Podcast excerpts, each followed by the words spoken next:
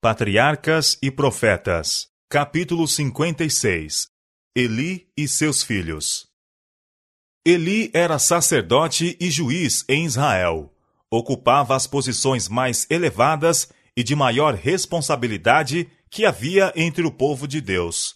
Como homem divinamente escolhido para os sagrados deveres do sacerdócio e posto no país como autoridade judiciária mais elevada, era ele olhado como um exemplo e exercia grande influência sobre as tribos de Israel. Mas, embora tivesse sido designado para governar o povo, não governava a própria casa. Ele era um pai transigente. Amando a paz e a comodidade, não exercia sua autoridade para corrigir os maus hábitos e paixões de seus filhos. Em vez de contender com eles ou castigá-los, submetia-se à sua vontade e os deixava seguir seu próprio caminho.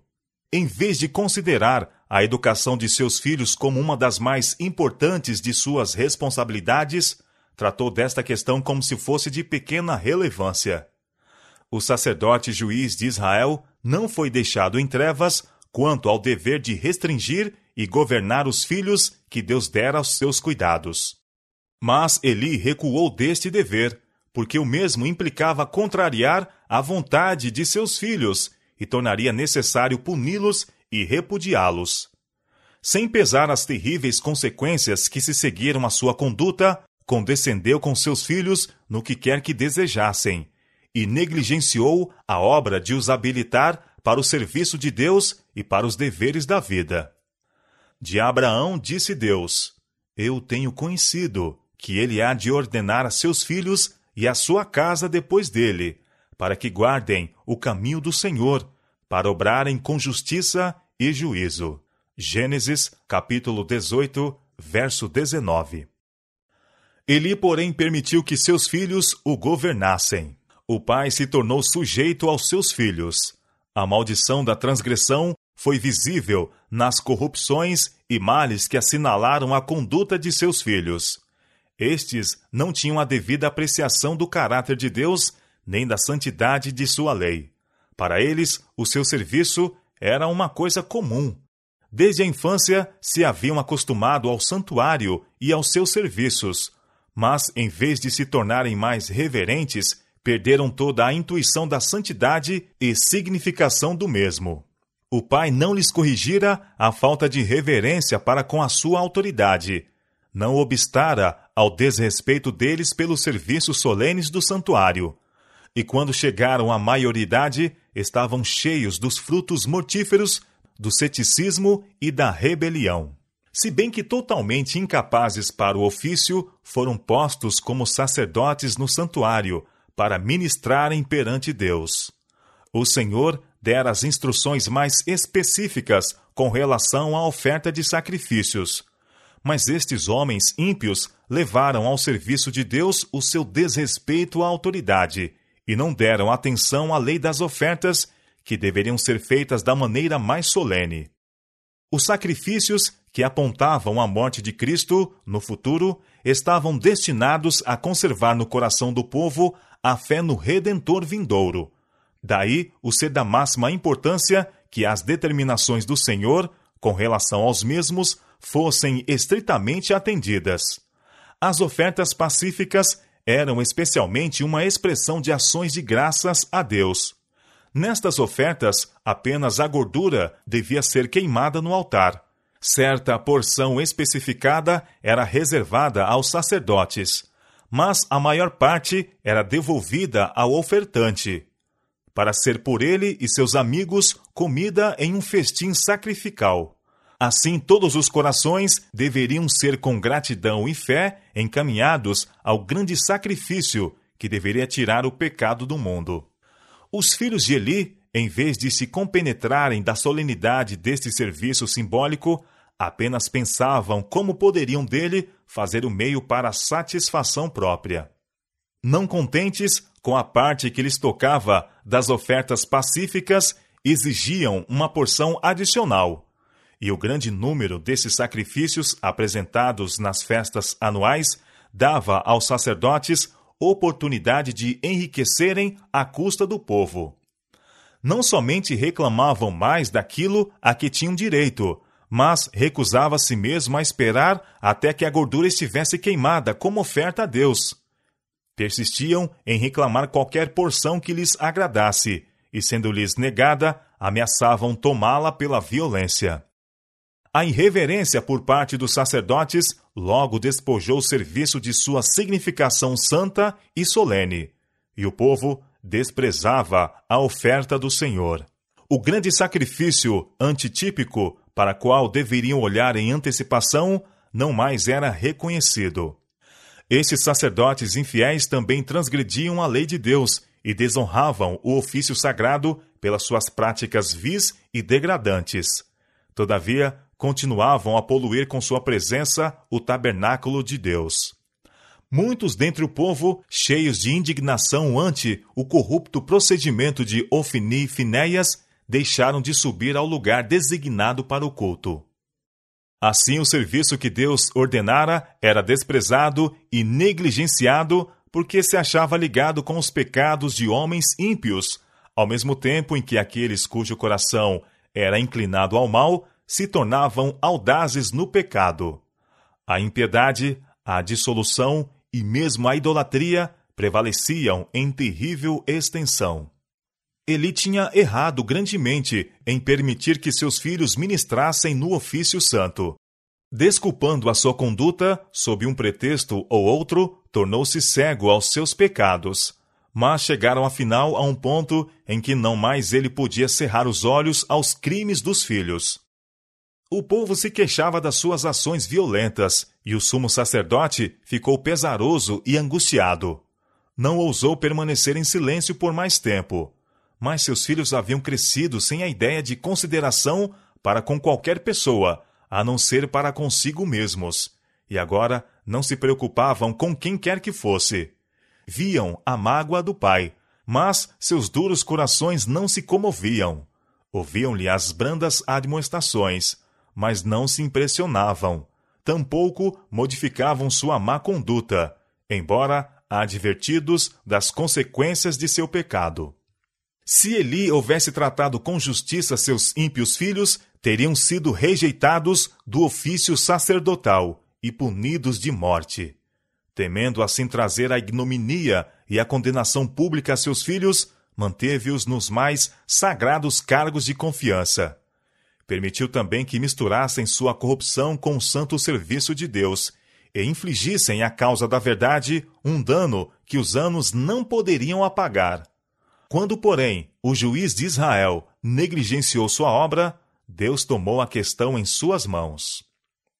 Veio um homem de Deus a Eli e disse-lhe: Assim diz o Senhor: Não me manifestei, na verdade, à casa de teu pai, estando eles ainda no Egito, na casa de Faraó?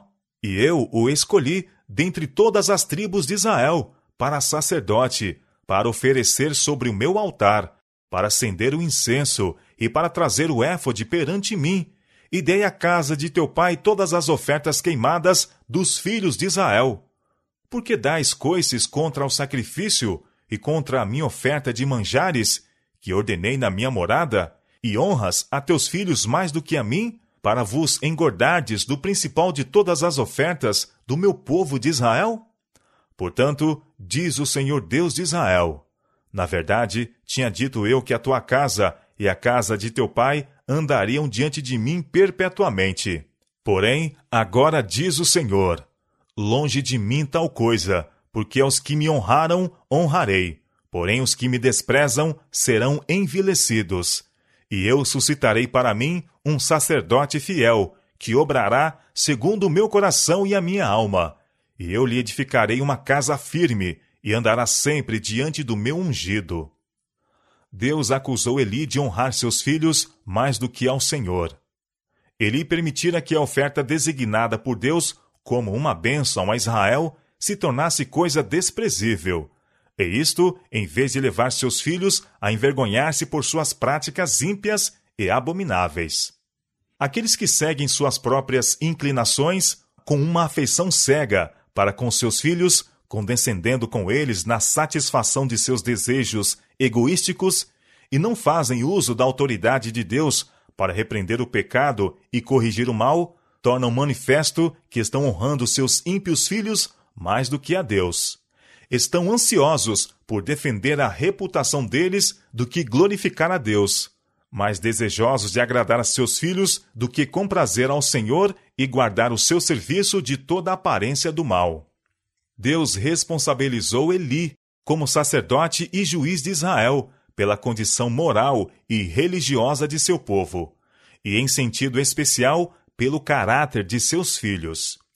Ele devia, a princípio, ter tentado restringir o mal por meio de medidas brandas, mas, se estas não dessem resultado, devê-lo-ia ter subjugado pelos meios mais severos. Incorreu no desagrado do Senhor por não reprovar o pecado e executar a justiça no pecador. Não se pôde contar com ele para que Israel fosse conservado puro. Aqueles que têm muito pouca coragem para reprovar o mal, ou que pela indolência ou falta de interesse não fazem um esforço ardoroso para purificar a família ou a Igreja de Deus, são responsáveis pelos males que possam resultar de sua negligência ao dever.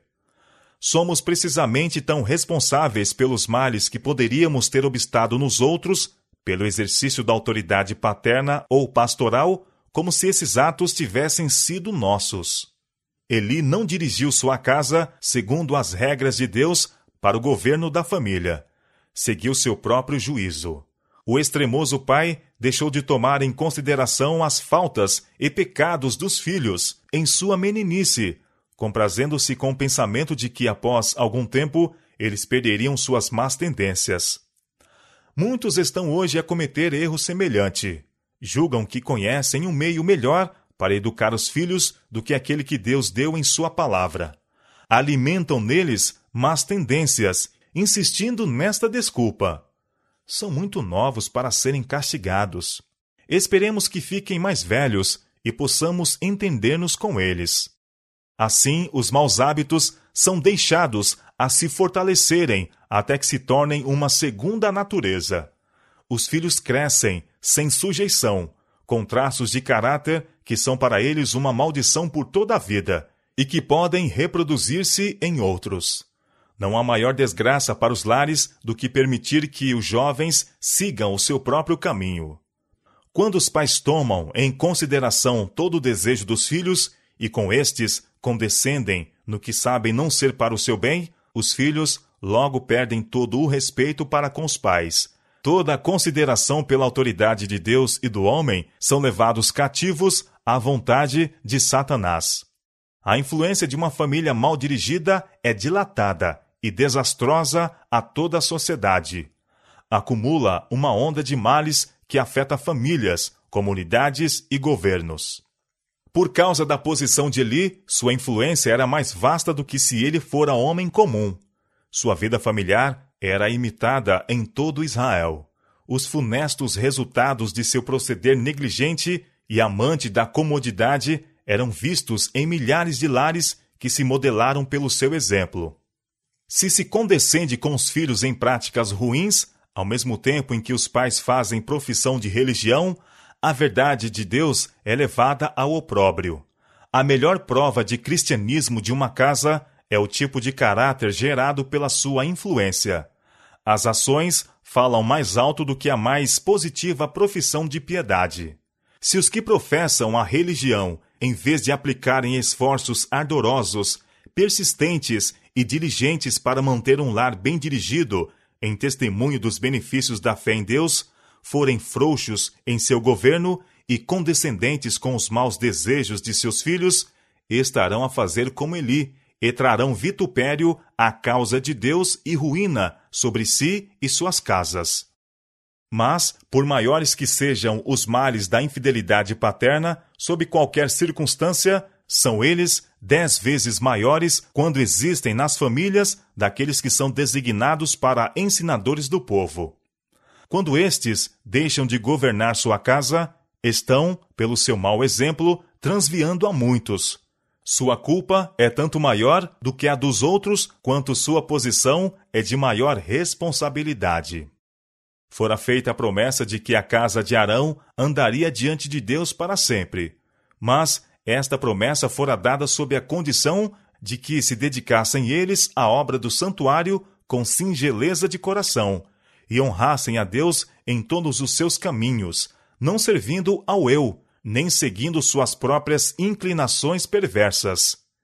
Eli e seus filhos tinham sido provados, e o Senhor os encontrara inteiramente indignos da exaltada posição de sacerdotes ao seu serviço. E Deus declarou: Longe de mim. Ele não pôde cumprir o bem que tensionara fazer-lhes, porque deixaram de desempenhar a sua parte. O exemplo dos que administram em coisas santas deve ser de maneira que incuta no povo a reverência para com Deus e o receio de o ofender.